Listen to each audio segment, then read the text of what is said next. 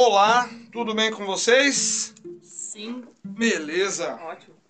Estamos aqui então dando sequência aos episódios do podcast, do Pensecast, com um dos grupos do sétimo ano A.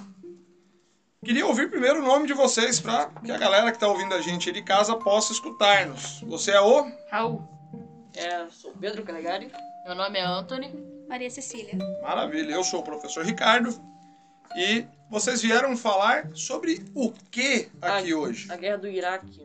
A guerra do Iraque. Fiquem à vontade, a palavra é de vocês. O que, que vocês têm a falar sobre a guerra do Iraque? Bom, a guerra do Iraque, tipo, ela é dividida em vários anos. É, como tendo diversos anos. Os principais são seis anos.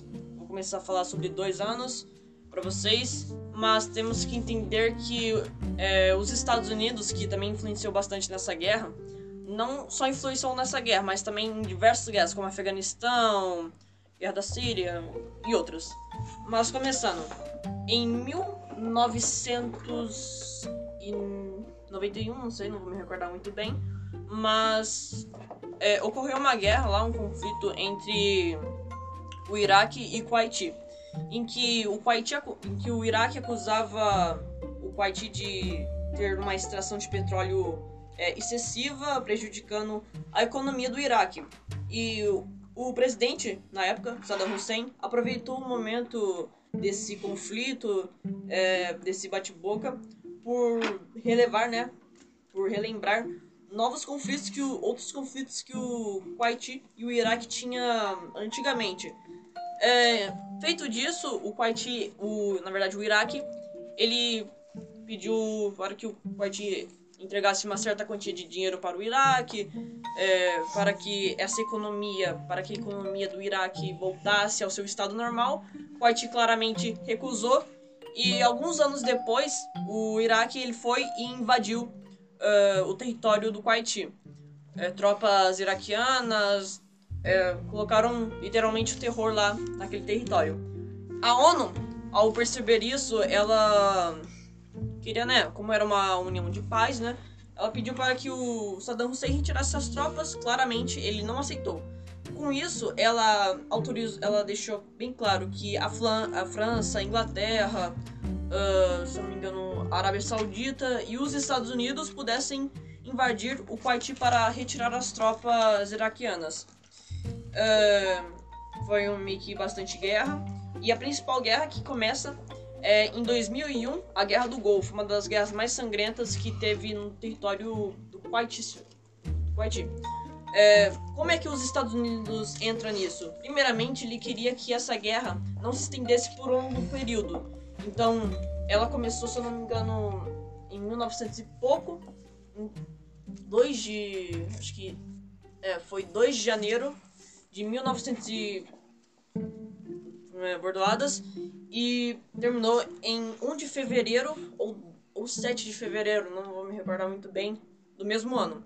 É, o motivo por essa guerra ter num período tão pequeno, diferente das guerras da Síria, Afeganistão e outras, é por causa que os Estados Unidos tinham um fechamento com o Haiti e o Iraque, porque os dois países é, exportavam o petróleo para os Estados Unidos.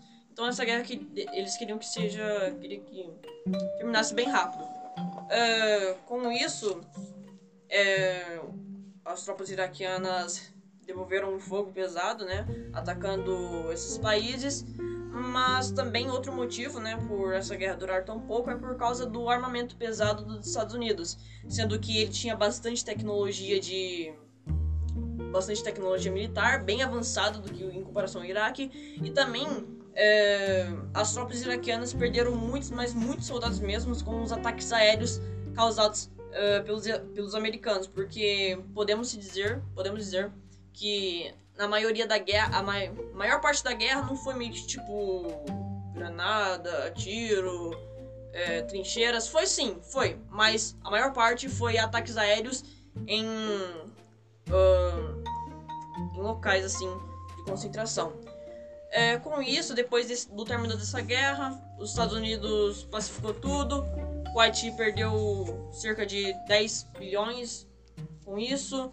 é, Saddam Hussein parou, é, aceitou o cessar-fogo lá para abril e tudo voltou ao normal. Mas com isso, vários.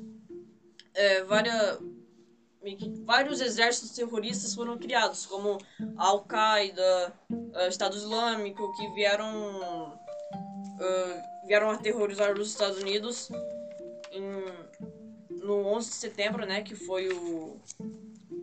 Não vou me recordar muito bem do comandante lá, mas foi... O, o Osama Bin Laden. Isso, Osama Bin Laden. É, ele fazia parte da Al-Qaeda e esse ataque 11 de setembro é codificado como um roubo de roubo aéreo e terrorismo. Agora eu vou passar minha palavra ao Anthony. Continuando o que o Pedro tinha. É, também, um pouquinho.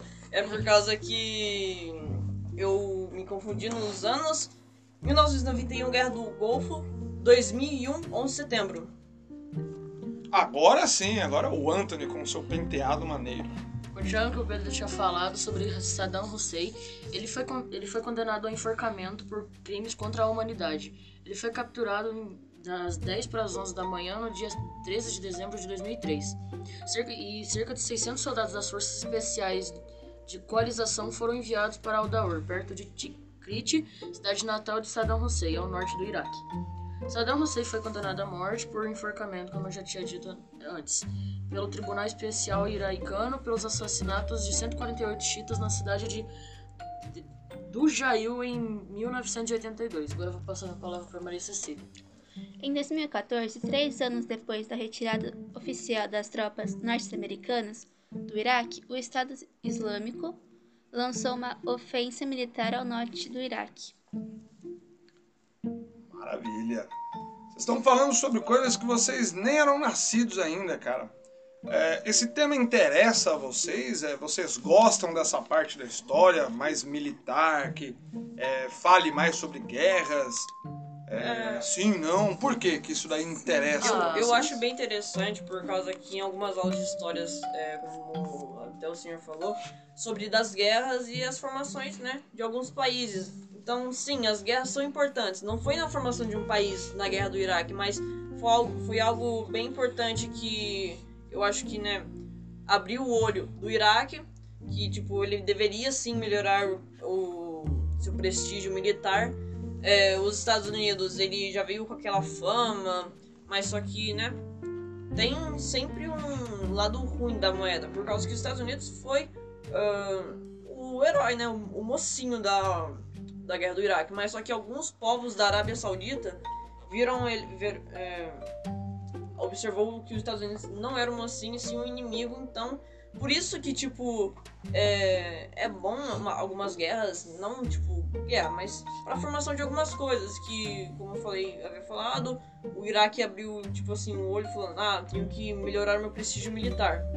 Mas só que também o lado ruim é que causou isso várias guerras, os Estados Unidos, ele, sim, ficou meio que um lado ruim lá pro Oriente, por causa que ele já travou várias guerras, como guerra do Afeganistão, Síria, e também depois dessa guerra, eu acho que, sim, foi a guerra que, tipo, mais teve a criação de exércitos terroristas.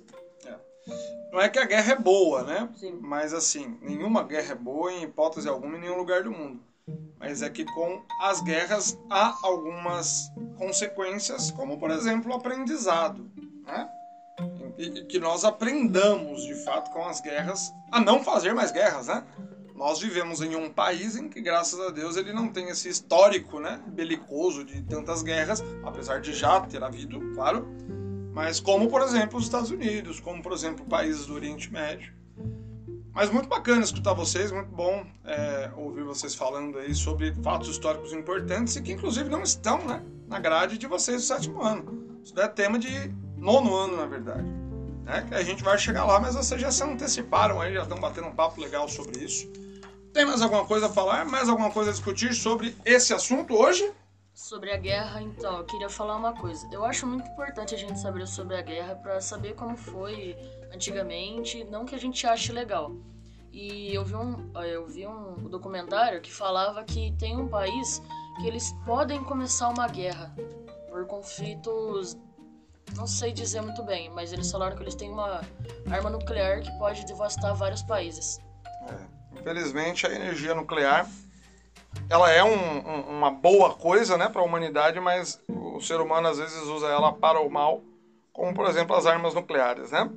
Inclusive aqui no podcast a gente tem um grupo do sétimo ano B que falou sobre energia nuclear, falou sobre Chernobyl, um episódio bem bacana, que já vai para o ar por esses dias junto com o de vocês aí. Não deixe de acompanhar. Mais alguma coisa? É só uma coisa também sobre entrando nesses fatos de guerra e Estados Unidos, Afeganistão. É, tipo assim, como. Sim, é horrível guerras, mas alguma coisa que trouxe. Só vou colocar uma coisinha aqui, tipo, de exemplo.